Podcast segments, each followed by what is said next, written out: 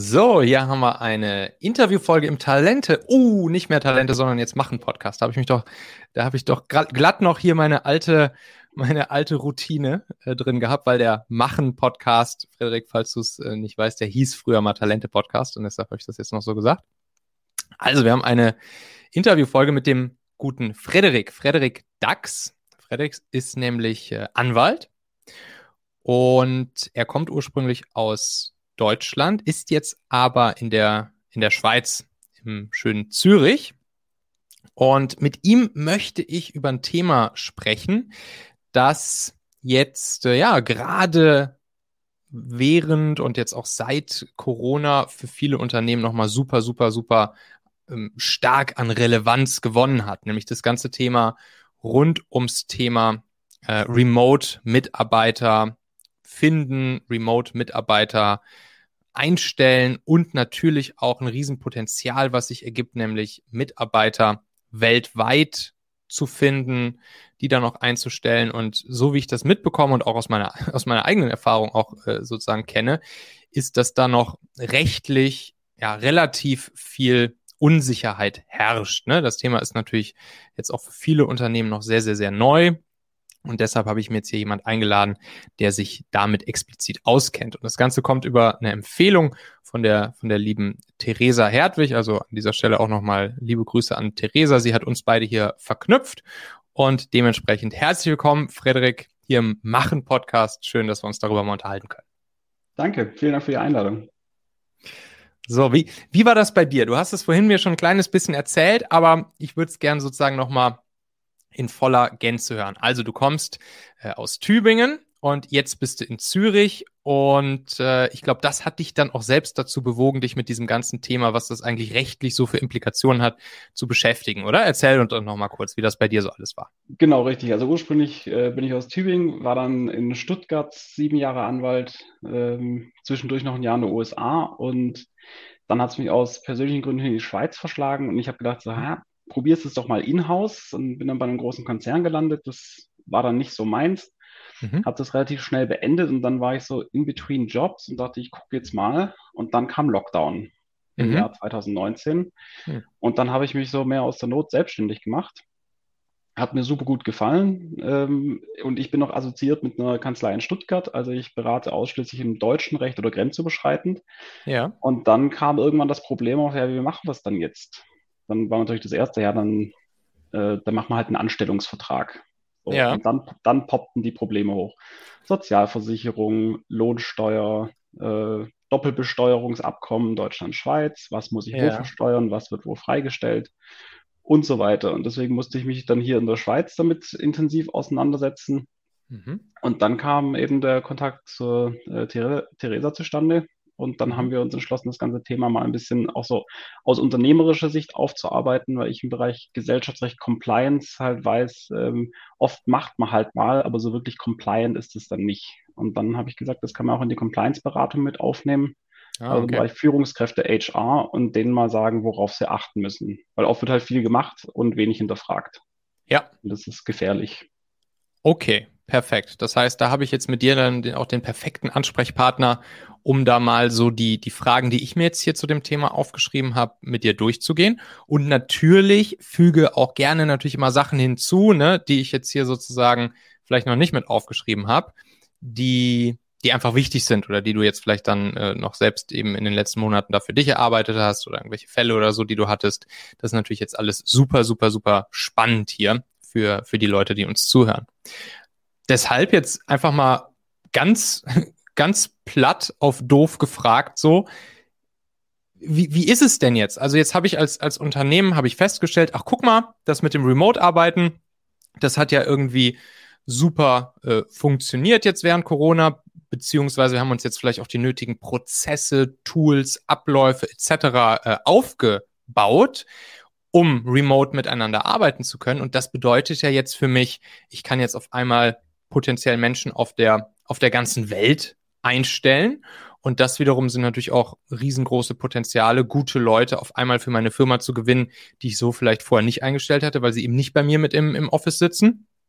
Und äh, ja, kann ich jetzt einfach sagen, hey, ich, äh, ich stelle mir jetzt einfach jemanden aus, aus Kanada ein oder äh, jemanden, der vielleicht gerade auf, auf Bali mit dem Rucksack unterwegs ist und, ähm, und von dort aus dann arbeitet.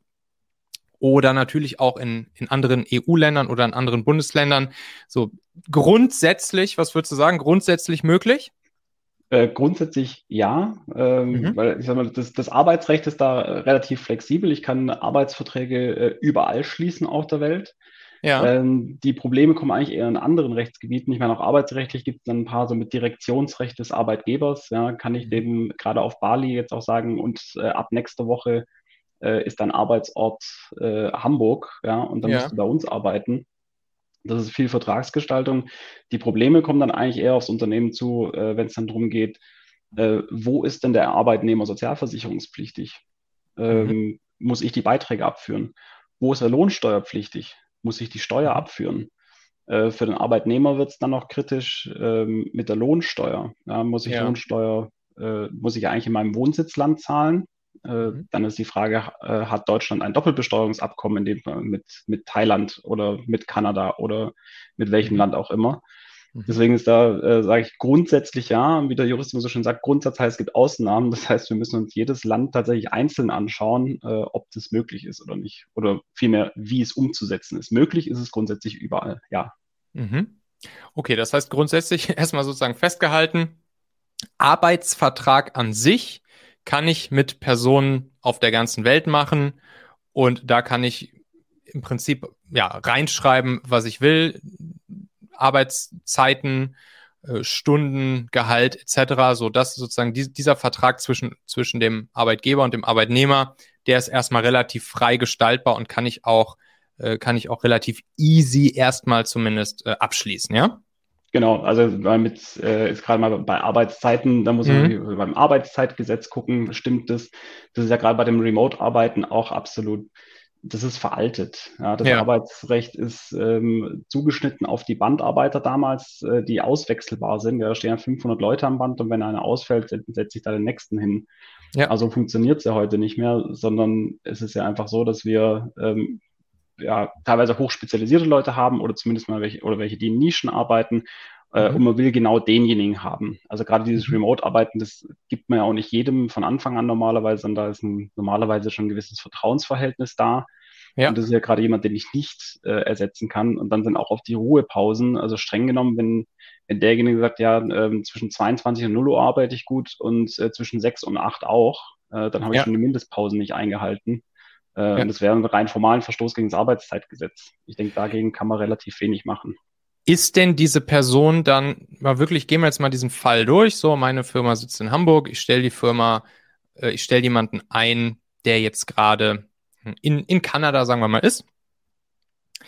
Ist diese Person dann offiziell am Firmensitz bei, bei mir in Hamburg angestellt, jetzt erstmal sozusagen arbeitsrechtlich? Und gelten dann auch diese, diese Gesetze wie hier äh, Arbeits, Arbeitszeitgesetze und, und sowas? Gilt, gilt das dann erstmal für diese Person in Kanada oder gelten dann da die kanadischen Arbeitszeitgesetze beispielsweise? Äh, das hängt sicher vom jeweiligen Land ab. Äh, mhm. Also in Deutschland ist es ganz klar, wer in Deutschland arbeitet, der unterliegt dem deutschen Arbeitnehmerschutz. Ja, da wollen ja auch manche, äh, gerade in der Altenpflege, raus, indem sie die über irgendwelche Dienstleister aus Rumänien oder so anstellen. Aber es ist ganz klar, Deutschland sagt, wer hier arbeitet, der unterliegt auch deutschem Arbeitnehmerschutz. Was so heißt denn hier arbeiten? Also diese Person würde dann ja in Kanada sitzen und arbeiten. Das heißt, das wäre dann nicht so oder wäre das trotzdem so? Also mein Beispiel war gerade, äh, dass in Deutschland viele Pflegekräfte über irgendeinen Dienstleister in Rumänien mhm. kommen. Ja, und da ist halt nicht das rumänische Arbeitsrecht anwendbar, sondern das deutsche. Ja. Weil, weil Deutschland das sagt. Ja, und jetzt kann es eben sein, dass Kanada das Gleiche bei sich sagt oder mhm. nicht. Da muss man sich ah, okay. wieder das jeweilige Land anschauen, äh, ob es ja. sagt, äh, wir haben einen strengen Arbeitnehmerschutz, der gilt oder nicht. Ich glaube, in den USA zum Beispiel, äh, das wäre natürlich super äh, für einen Arbeitnehmer, wenn deutscher Arbeitnehmerschutz gilt, äh, weil die USA haben sowas quasi nicht. Aber okay. da muss man sich auch jedes einzelne Land anschauen, was dann da anwendbar ist, konkret. Verstehe. Das heißt, das geht grundsätzlich erstmal von, von dem Ort aus, wo die Person, die dann für mich arbeitet, sitzt, beziehungsweise lebt, beziehungsweise arbeitet. Und dann guckt man sich in diesem Fall an, wie das dort vor Ort ist, ja. Und dann kann man von da ableiten, äh, was ich jetzt beachten müsste für diese Person, richtig? So würde ich sagen, ja. Okay. Und ja, und dann kommen diese, diese Themen ins Spiel. Ähm, oder vielleicht noch mal, noch einen Schritt davor. Das, mhm. das Gleiche gilt jetzt dann wahrscheinlich auch für so Themen wie, was weiß ich, Feiertage ähm, und solche Geschichten, oder? Also, genau, welche, also welche lokalen Feiertage zum Beispiel vorliegen und, und äh, ob die Leute dann irgendwie arbeiten oder nicht. Genau, also wenn ich dann äh, ein konkretes Beispiel mache, innerhalb mhm. von Deutschland ist einfacher. Äh, Hamburg-Bayern, äh, Bayern hat mehr Feiertage. Äh, wenn du jetzt sagst, okay, der, äh, der lebt in München, aber der soll ja. für mich arbeiten, äh, und dann hat München oder Bayern Feiertag und Hamburg nicht, dann gibt ja. der Feiertag für denjenigen in München. Ah, also okay. Also das ist, das ist das wird vom Arbeitsort ausgegangen und nicht ah, davon, okay. wo der Sitz der Gesellschaft ist oder des Arbeitsgebers. Ah, okay, alles klar. Das dachte ich jetzt, dass das bis, das dachte ich bisher mal, dass das so wäre, dass dort, wo die Person oder wo die Firma sitzt, wo die Person angestellt ist, dass, dass dann die Feiertage auch für die Person gelten. Das ist nicht so, ja? Das nee, ist wirklich da, wo die Person. Arbeitsort ausgegangen. Also, ah. gesagt, wenn, wenn, du sagst, Arbeitsort ist Hamburg, ja, und du darfst okay. halt mal Homeoffice machen, mhm. ähm, dann ist es anders. Aber wenn du jetzt eben von diesem äh, dauerhaft Remote-Arbeiten ausgehst und du ihm gestattest, du darfst dauerhaft in München sein, dann äh, ja. ist der Arbeitsort München und dann gilt dauerhaft äh, für ihn gelten die bayerischen Feiertage. Und wie wäre es jetzt zum Beispiel, wenn ich, wenn ich der Person dauerhaft genehmigen würde, von egal aus, wo sie jetzt ist, äh, zu arbeiten? Ich glaube, darauf gibt es tatsächlich eine, äh, noch keine eindeutige Antwort, weil das wurde gerichtlich zumindest noch nicht äh, durchgefochten oder entschieden. Ja. Zumindest ist mir da nichts bekannt. Okay. Ähm, Im Zweifel, also Deutschland hat so viele Feiertage. Ähm, ja. Das würde mich jetzt wundern, wenn gerade einer aus den USA, wo es, glaube ich, im Jahr vier Feiertage gibt, sagen würde, ja, aber ja. den einen, den will ich jetzt haben. Okay. Äh, dass man sich darüber streitet, glaube das ist äh, nicht so praxisrelevant. dann, aber dann grundsätzlich ist es der Arbeitsort nach deutschem Recht. Okay, okay. Und das heißt jetzt wirklich in, in dem Fall, mein, meine Firma sitzt in Hamburg, ich habe mir jemand eingestellt, dem ich per Arbeitsvertrag erlaube, egal wo auf der ganzen Welt zu arbeiten dann gibt es keinen anderen festen Arbeitsort, wo diese Person arbeitet. Das heißt, da würde dann wahrscheinlich wieder Hamburg zählen, so mit den, zum Beispiel mit Feiertagen. Mm, also könnte man argumentieren, man könnte auch genau umgekehrt argumentieren, äh, dass mhm. es äh, quasi genau dein Problem ist, wenn du ihm sagst, egal wo, und wenn der von Feiertag zu Feiertag so. hoppt, ja, dann, dann muss er halt weniger ja. arbeiten. Okay, ähm, aber ich glaube, das ist eher ein, eher ein theoretisches Problem, was man da hat. Okay, alles klar. Ja, und ja, dann hast du auch schon das Thema der, der Steuern, Sozialabgaben etc. angesprochen, ne? Genau. Wie sieht es denn da so aus? Äh, ich habe der Theresa damals gesagt, dass ich mit ihr gesprochen habe, ich probiere so wenig wie möglich, es kommt drauf an zu sagen, äh, aber hier kommt es wirklich drauf an. Nehmen wir mal die, ja, die EU, die EU als Beispiel, das ist ja. äh, am einfachsten zu regeln, auch von der Sozialversicherung zumindest. Da gibt es ja die tolle A1-Bescheinigung. Mhm. Ja, die muss ich jedes Mal, wenn ich äh, einen Arbeitnehmer entsende in ein anderes äh, Mitgliedsland, muss ich diese A1-Bescheinigung beantragen. Das geht inzwischen sogar nur noch online. Das muss der mhm. Arbeitgeber machen. Äh, nehmen wir mal an, man schickt jemanden nach Österreich und derjenige wird beim Grenzübertritt kontrolliert und dann wird er ja. gefragt, ja, was machen Sie denn hier? Ja. Und er sagt dann, ja, aber ich habe einen Termin beim Kunden. Dann wird er gefragt, ja, wo ist Ihre A1-Bescheinigung? Wenn mhm. man die nicht vorweisen kann, dann kann man das wieder umdrehen. okay. Also das ist wichtig, die A1-Bescheinigung, dann ist man entsprechend sozial versichert. Für jeden, äh, für jeden einzelnen kleinen Aufenthalt, wenn ich mal ganz kurz zum so, Kunden rüberfahre. Genau, also wenn du einen Arbeitstag oder einen halben Arbeitstag irgendwo anders bist, streng genommen, musst du diese A1-Bescheinigung beantragen. Das ist so, ja. Noch ein Grund ja. mehr für Remote zusammenarbeiten. Äh, ja, wobei auch, auch da ist es dann, jetzt, ich meine, klar, da kann sein Arbeitsort frei wählen, ja, aber wenn der mhm. dann, äh, also wenn ich jetzt aus der Schweiz zum Beispiel arbeite in Deutschland, dann muss ich auch meine. Einbescheinigung beantragen. Mhm. Ja, also das ist ein gewisser Verwaltungsaufwand, ähm, aber anders ist es auch äh, in so einem Staatenverbund wie der EU nicht praktikabel. Aber ich sage, ja. das ist mal noch relativ einfach darstellbar. Ähm, ja.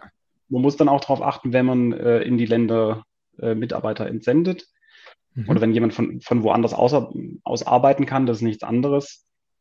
Zum Beispiel aus der Schweiz, ja, dann mhm. gilt plötzlich, äh, also brauchst du die A1-Bescheinigung, weil die Schweiz im Abkommen beigetreten ist.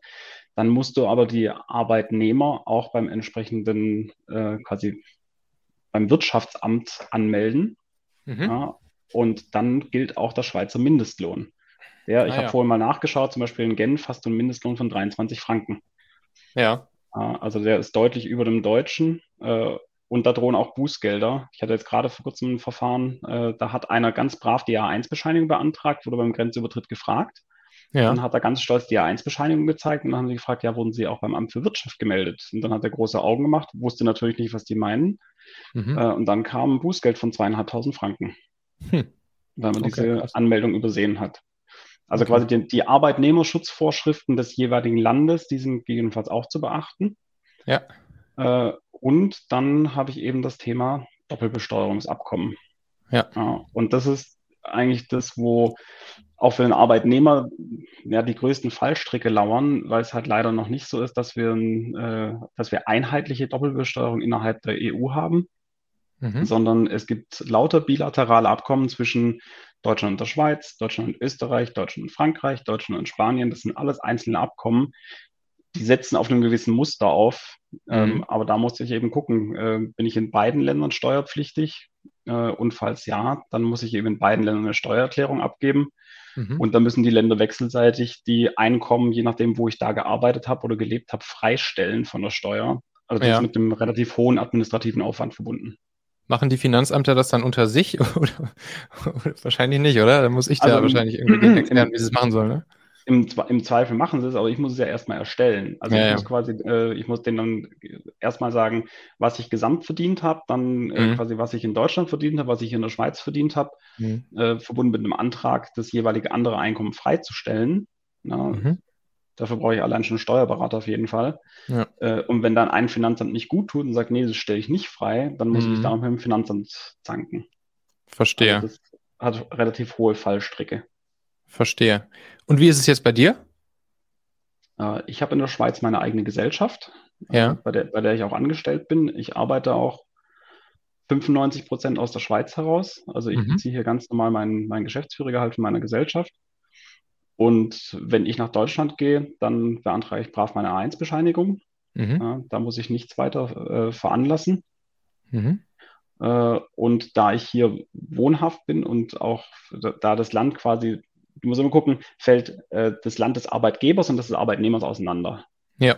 Wenn ja, dann hast du ein Doppelbesteuerungsproblem. Hier Mhm. ist es beides gleich, ja, das ist beides in Zürich und damit bin ich, falle ich nicht unter das Doppelbesteuerungsabkommen. Ja. Das heißt, die Stuttgarter buchen dich dann über deine Firma wahrscheinlich oder so, ne? Genau, Ah, okay. Genau. Mhm. ich schreibe Rechnungen. Ja. Wie ist es denn, wenn ich jetzt nicht jemanden aus dem Heimatland sozusagen ins Ausland entsenden möchte, A1-Bescheinigung und so, Mhm. sondern wenn ich mir jemanden anstellen möchte im Ausland. Also ich mit meiner Hamburger Firma möchte mir jemanden in Österreich einfach einstellen, permanent, fester Mitarbeiter, derjenige wohnt in Wien. Mhm. Wie ist es dann? Das kannst du machen. Da stellen sie dann natürlich auch so praktische Fragen für dich nach dem Motto, wie ist das mit, mit der Lohnabrechnung? Wie ist das mit der äh, Lohnsteuerabführung? Mhm. Auch da ähm, schön an der EU, das ist äh, verharmonisiert. Da gibt es eine EU-Richtlinie. Ähm, da kann man es so machen, dass alle Sozialabgaben und Steuern äh, an den Arbeitnehmer bezahlt werden. Also sprich, ich bezahle den Brutto Ja. und er übernimmt die Abführung vor Ort. Mhm. Das ist eine Möglichkeit. Die andere Möglichkeit ist, es gibt auch äh, entsprechende Firmen, die stellen die Leute dann quasi in Österreich an, ja, Mhm. stehen bei denen auf der Payroll und jetzt nehmen wir an, der verdient keine Ahnung, 4000 brutto, dann kriegst du halt monatlich eine Rechnung von 4500 für Ja. den Administrationsaufwand und die machen das Ganze äh, mit der Payroll und den Sozialversicherungsabgaben. Äh, du kannst natürlich auch selber die Abführung übernehmen, aber das ist so ein großer administrativer Aufwand, den würde ich nicht empfehlen. Okay, das heißt, da ist wahrscheinlich der am meisten gewählte Weg der erste, dass man einfach den, den Mitarbeitern dann ja das ganze Brutto auszahlt, inklusive Steuern, Abgaben etc. und dann dort der, derjenige das übernimmt, ne? Genau. Und wahrscheinlich würde man dann als Unternehmen irgendwie dem, dem Mitarbeiter noch den Steuerberater zusätzlich finanzieren, der, der das dann für den Mitarbeiter fertig macht, äh, sodass das dann alles funktioniert, oder? Genau, also ich habe vor kurzem einen Fall gehabt, genau andersrum. Da wollte eine Schweizer Gesellschaft in Karlsruhe jemand einstellen. Mhm. Und da haben wir das dann auch so gemacht, einen, Arbeitsvertrag, der natürlich dann deutschen Standards äh, gerecht werden muss. Äh, Mhm. Aus Deutschland, also das, das Beispiel von dir umgekehrt, ich stelle jemand in einem anderen Land ein, ist meistens einfacher, weil der Arbeit, Arbeitnehmerschutz in Deutschland also der ist so hoch, da gibt es kaum Länder auf der Welt, die irgendwo einen krasseren Arbeitnehmerschutz haben. Und Ja. umgekehrt haben die mir halt den Arbeitsvertrag gegeben. Wir haben den dann mal so gemacht, dass er nach deutschem Recht auch wirksam ist. Mhm. Äh, haben eben auch diese Klausel reingenommen, dass äh, Steuern und Sozialabgaben von ihm direkt bezahlt werden. Ähm, Krankenversicherungsbeitrag auch, 50 Prozent wurden überwiesen und dann noch ein Steuerberater ihm an die Seite gestellt, der dann die ganze Lohnabrechnung übernommen hat. Okay, verstehe. Ja. Dann ist es ein einmaliger Aufwand, quasi ein einmaliger Prozess, den musst du aufsetzen und danach hast du als Arbeitgeber eigentlich nicht mehr so viel damit zu tun. Verstehe. Und wie wäre dieser Kasus bei Leuten, die nicht im EU-Ausland sind, sondern außerhalb der EU? Relativ ähnlich dann, oder? Äh, Das hängt davon ab, ob er mit dem jeweiligen Land auch so ein, äh, so ein Abkommen hat. Mir ist momentan keins bekannt, wo, äh, wo das so läuft mit dem Abkommen, aber da ist man im Zweifel, weil dann das dortige Arbeitsrecht anwendbar ist, auch deutlich freier, das so zu gestalten. Aber da muss man Okay. sich dann jeweils Rechtsrat in der, in der jeweiligen Jurisdiktion holen. Okay, alles klar, verstehe. Also auch da kommt es dann auf das, auf das Land drauf an. Und im Zweifelsfall könnte man es wahrscheinlich so ähnlich machen, irgendwie, wenn man sich dann da einmal erkundigt hat, wie es dann in dem Heimatland des Arbeitnehmers aussieht, ne? Es könnte zumindest gut sein. Es kann ja auch sein, dass dann in, in den Ländern das Thema Scheinselbstständigkeit zum Beispiel gar nicht so hochgehängt wird wie Mhm. bei uns, dass man einfach sagen Okay, könnte, ich kann, dann, ich kann da einen Freelancer anstellen. Ja, gerade USA wird sicher gar kein Problem sein, Ja. ähm, dass man einfach einen Freelancer-Vertrag macht und ihn nicht als Angestellten auf, auf der Payroll hat. Aber deswegen Mhm. haben wir jetzt auch angefangen, uns ein, uns ein Netzwerk von, von Anwälten aufzubauen in den jeweiligen Jurisdiktionen, Ah ja. äh, genau für diesen Case, dass wir da auch in, also in EU-Ländern sind wir äh, fast komplett jetzt damit, dass wir da immer einen entsprechenden Ansprechpartner haben, an die wir uns wenden können. Okay. Das heißt, wenn ich jetzt so, so einen Fall habe, dann rufe ich den Frederik an und du wirst mir dann in aller Regel zumindest, ja, weiterhelfen können und mir sagen können, entweder ihr direkt oder wer, wer mir da weiterhelfen könnte, ja? Genau, richtig. Also normalerweise übernehmen wir, ich sage mal, das, das zentrale Prozessmanagement, weil es ist meistens so, äh, dass dann auch mehrere Länder betroffen sind. Äh, Vor Mhm. kurzem kam jemand, der hat dann halt gesagt, ja, ich möchte gerne ähm, innerhalb der EU frei sein, also vor allem in diesen drei Ländern. Ja. Das waren dann ähm, Spanien, Italien und Österreich. Frei sein Ja. im Sinne von immer von dort aus arbeiten Genau. können, wo ich gerade will, oder? Genau, also zwischen denen möchte ich hin und her hoppen können. Er, der Ja. hatte ähm, Familie im einen Land, Freundin im anderen Land äh, und Spanien hat ihm gut gefallen. Ja. Ähm, und da sind sie oft zusammen hingeflogen. Und Mhm. äh, dann laufen bei uns so die Fäden zusammen. Äh, wir nehmen quasi den, den Case und das Portfolio auf und wir klären das dann mit den jeweiligen Anwälten ab Mhm. äh, und entwickeln dann eine Möglichkeit, wie das Ganze auch umsetzbar ist. Und jetzt mal vielleicht hier für den Laien kurz und knackig zusammengefasst, wie, wie ist jetzt das in dem Fall zum Beispiel, wenn ich jetzt sage, ich will Länderhopping zwischen diesen drei Ländern machen, was ist dann so ein Konstrukt, was da in dem Fall funktionieren kann? Der Fall ist noch nicht ganz fertig. Äh, Wir hängen gerade noch an Spanien, äh, weil in Spanien die äh, Steuerpflicht recht früh greift. Mhm. Da ist es wohl nach den Kollegen grundsätzlich so, dass nach einem Monat, also wenn du insgesamt einen Monat im Jahr in Spanien bist, dass du dann dort schon steuerpflichtig wirst. Ah, okay. Mhm. Äh, und da haben wir dann gegebenenfalls ein, äh, ein Steuerthema. Verstehe. Wie, wie lange ist diese Frist in anderen Ländern in der Regel so? Äh, also jetzt zum Beispiel Deutschland und Schweiz, da hast du die äh, typische 180 Tage Ah, ja, okay. oder 183 Tage Regel. Ah, also okay. Hälf Hälfte vom Jahr. Also ich Ja, kann zum okay. Beispiel die Hälfte, solange ich mehr als die Hälfte vom Jahr in der Schweiz bin, kann ich Ja. mich äh, ansonsten auch in Deutschland aufhalten. Mhm. Äh, und im Übrigen, wenn ich jetzt sage, ich bin sogar weniger als die Hälfte des Jahres hier, dann ist äh, Hauptsache, dass ich eben die Fristen in den jeweiligen Ländern nicht überschreite. Also in Spanien zum Beispiel einen Monat nicht, aber dann kann ich der digitale Nomade sein, Mhm. solange ich hier noch meinen Wohnsitz habe und hier steuerpflichtig bin.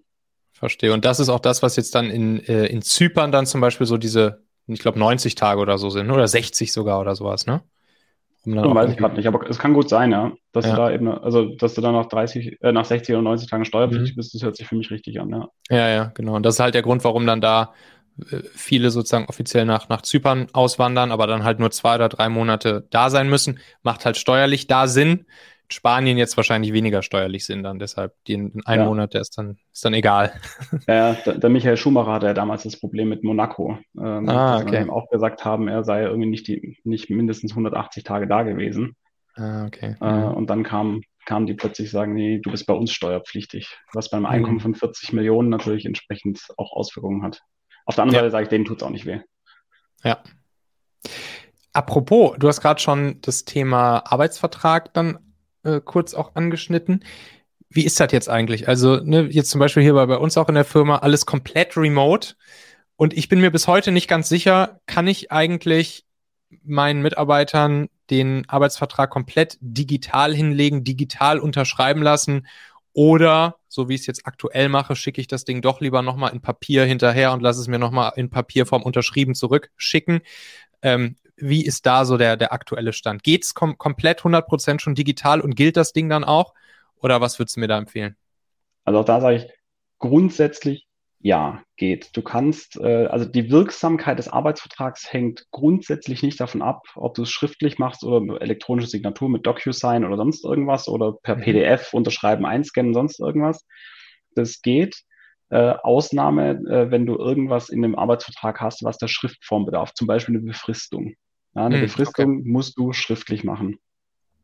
Und es gibt ja. noch das tolle Nachweisgesetz. Äh, nach deutschem Recht hat äh, der Arbeitgeber innerhalb von einem Monat nach Beginn des Arbeitsvertrags die wesentlichen Punkte des Arbeitsvertrags dem Arbeitnehmer in Schriftform äh, zu übergeben. Mhm. Ja, und da ist die elektronische Form sogar ausgeschlossen. Aha. Und insofern sage ich immer, also wenn du, wenn du dem nachkommen willst, dieser Pflicht, äh, ich meine, solange keiner fragt, passiert nichts, aber aufgrund früher oder später wirst du es eh machen müssen in Schriftform. Mhm. Und dann sage ich, und dann kannst du es eigentlich auch gleich schriftlich machen. Also das heißt, ich kann das Ding zwar digital gegenseitig unterschreiben, aber dann würde ich das Unterschriebene noch einmal per Post hinterher schicken, um dieser Pflicht nachzukommen, die wichtigsten Punkte in Schriftform nochmal dem Arbeitnehmer zur Verfügung zu stellen, ja? Genau, richtig. Also ich, ich kann es quasi, wenn es mal schnell gehen muss und ich einen wirksamen Arbeitsvertrag brauche und da nicht sowas wie eine Befristung drin ist oder so, aber ich den schon mal committen will, mhm. dann kann ich das elektronisch machen, aber innerhalb von einem Monat muss ich es ihm dann schriftlich hinterher schicken. Zählt dann einfach nur das sozusagen das unterschriebene PDF sozusagen ausdrucken, hinschicken oder muss dann gegenseitig auch nochmal von Hand unterschrieben werden? Schriftform ist von Hand unterschrieben ah, ja. auf dem ausgedruckten Papier. Das ist Schriftform. Ah, okay. Okay, ja. alles klar wo ich vielleicht auch deine nächste Frage vorwegnehmen kann bei der Kündigung, weil da hatte ja. ich jetzt nämlich vor drei Tagen genau so einen Fall, kommt einer ah. zu mir her, äh, legt mir eine Kündigungsschutzklage seines Arbeitnehmers auf den Tisch, mhm. äh, hat einen befristeten Arbeitsvertrag, das Ganze war nur per PDF unterzeichnet, hat ihn aber dann davor gekündigt, was grundsätzlich möglich ist. Mhm. Und dann habe ich mir die Kündigung angeschaut und dann habe ich gesagt, sag mal, das, das sieht brutal nach gescannter Unterschrift aus. Ich habe dann nachgefragt, äh, weil dann stand drunter noch in eckigen Klammern Unterschrift Original. Okay. Ja, komisch. Klar, war natürlich auf dem PDF äh, eingefügt und die Kündigung, die ist null und nichtig. Eine Kündigung okay. bedarf Schriftform. Eben auch da Kündigung ausdrucken, mhm. Kündigung unterschreiben, im Optimalfall dem Arbeitgeber übergeben und sich äh, den Zugang quittieren lassen. Ja. Und wenn das nicht geht, dann muss ich tatsächlich sagen, dann äh, muss man, der sicherste Weg ist, zu demjenigen nach Hause zu fahren mit einem Zeugen, der ja. Zeuge muss sehen, wie ich die unterschriebene Kündigung, wie ich genau dieses Dokument in den Briefumschlag reinstecke ja. und wie ich diesen Briefumschlag in den Briefkasten einlege. Okay. Weil ansonsten okay. sagt er ja, da war ein Briefumschlag oder da war ein leeres Blatt Papier drin.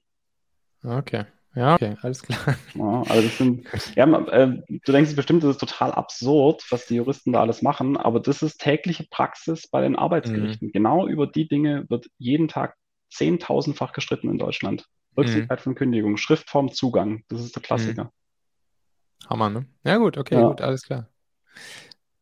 Das heißt, zusammengefasst, Arbeitsvertrag kann ich sozusagen, um zu starten, digital unterschreiben. Danach mache ich es allerdings am besten nochmal zur Sicherheit äh, schriftlich. Ja. Und Kündigung immer schriftlich, am besten sogar persönlich mit Zeuge, Quittung und allem drum und dran. Genau, dass da nichts schief geht. Okay, verstanden. Ist das eigentlich in der Schweiz auch so oder ist das da äh, lockerer alles? Es, also äh, der Arbeitnehmerschutz ist deutlich liberaler. Also auch gerade ja. äh, der, der, Kündigungsschutz, der in Deutschland ja wirklich schon Sphären erreicht hat, dass du, also auch wirklich äh, Low-Performer kriegst du eigentlich, kriegst du gar nicht gescheit los. Ja, also mhm. das, das ist so ein langer Zeitraum mit Abmahnung, mit zweiter Abmahnung und dann geht dagegen die erste Abmahnung vor und dann ist die unwirksam. Den kriegst du eigentlich nicht weggekündigt. Da ist es ja bei den ganzen Kündigungen in Deutschland, das geht dann zum Arbeitsgericht, da ist erstmal ein Gütetermin. Mhm. Ja, der ist auf eine Viertelstunde angesetzt beim Arbeitsgericht und dann, ja. da trägt keiner irgendwas vor. Der eine sagt, schreibt einfach nur rein, die Kündigung ist unwirksam. Und dann trifft man sich da und am Ende ist es türkischer Bazar. Das hat mit Jura nicht viel zu tun, sondern die Frage ist, wie viel?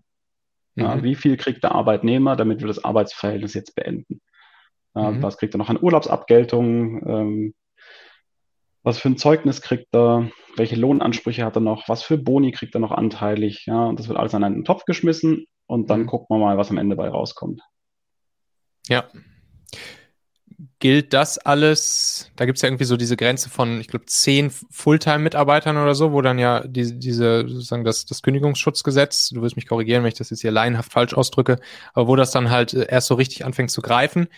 Gilt das, so wie du es jetzt beschrieben hast, auch schon für Unternehmen unter zehn Mitarbeitern oder ist das genau das, was dann alles einsetzt mit den zehn Mitarbeitern? Das ist genau das, was alles einsetzt mit den zehn Mitarbeitern. Also hm. drunter brauche ich keinen Kündigungsgrund.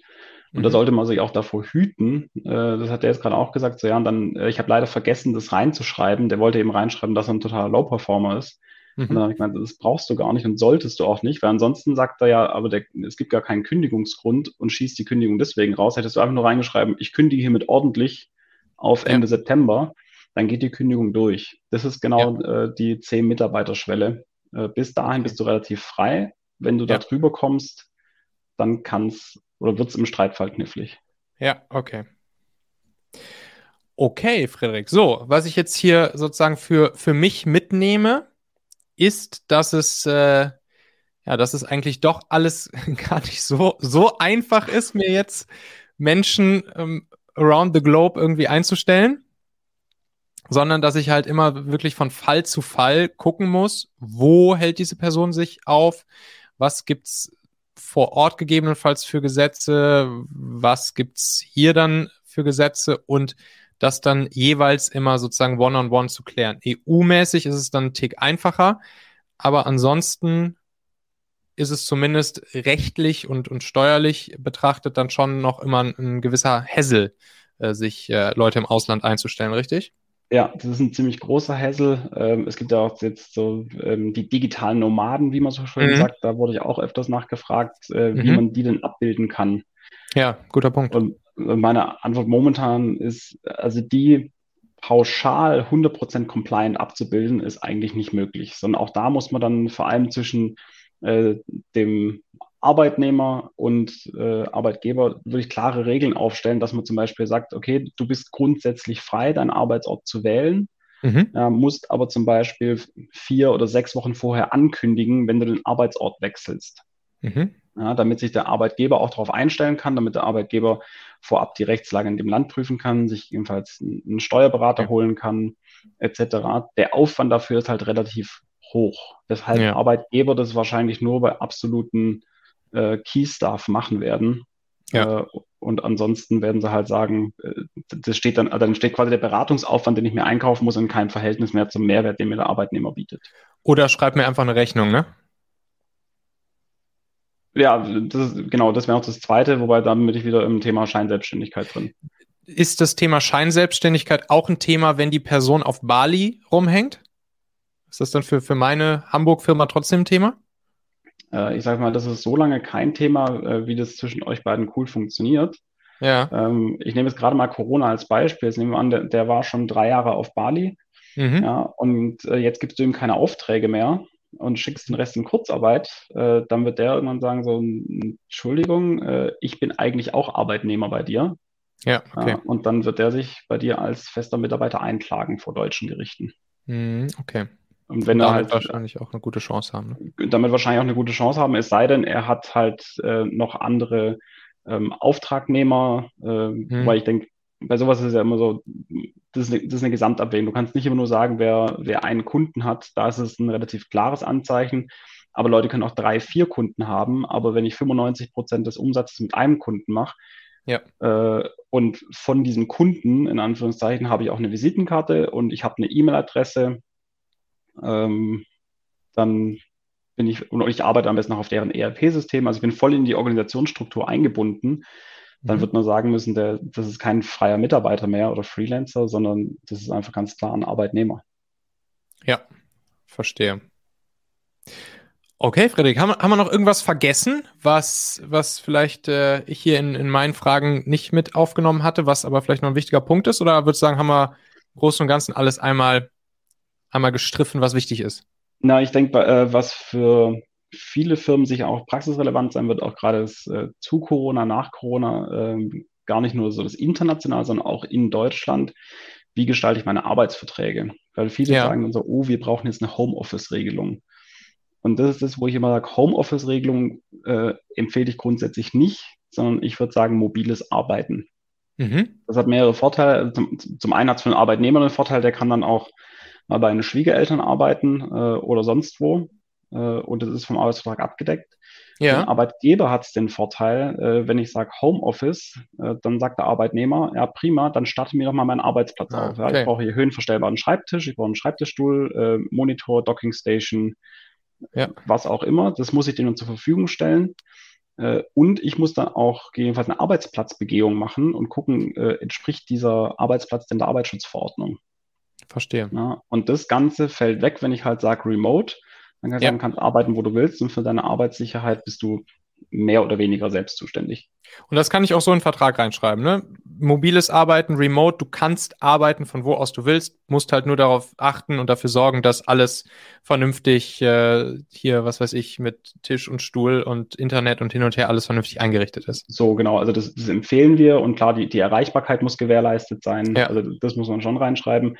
Ja. Wir schreiben eben immer noch rein, um gerade das ganze Gehassel, über was wir jetzt gesprochen haben, zu vermeiden. Ähm, er ist frei bei der Wahl des Arbeitsplatzes in Deutschland.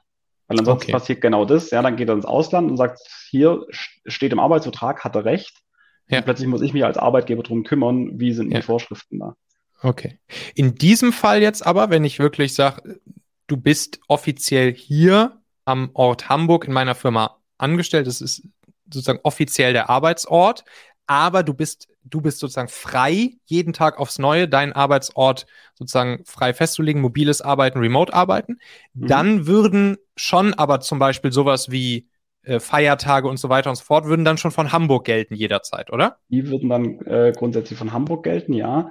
Mhm. Ähm, wir machen es auch so, dass das äh, quasi das Weisungsrecht des Arbeitgebers dadurch nicht eingeschränkt wird. Also man schreibt es rein, dass man grundsätzlich frei ist, ja, aber mhm. das Weisungsrecht des Arbeitgebers bleibt davon unberührt. Das mhm. heißt, der Arbeitgeber kann den Arbeitnehmer, äh, wenn er auch merkt, es funktioniert nicht mit dem Remote-Arbeiten, nach dem Motto, macht eigentlich nur Urlaub, äh, ja. kann man ihn auch wieder zurückzitieren äh, okay. nach Hamburg und sagen, und jetzt arbeitest du vom Büro aus. Okay.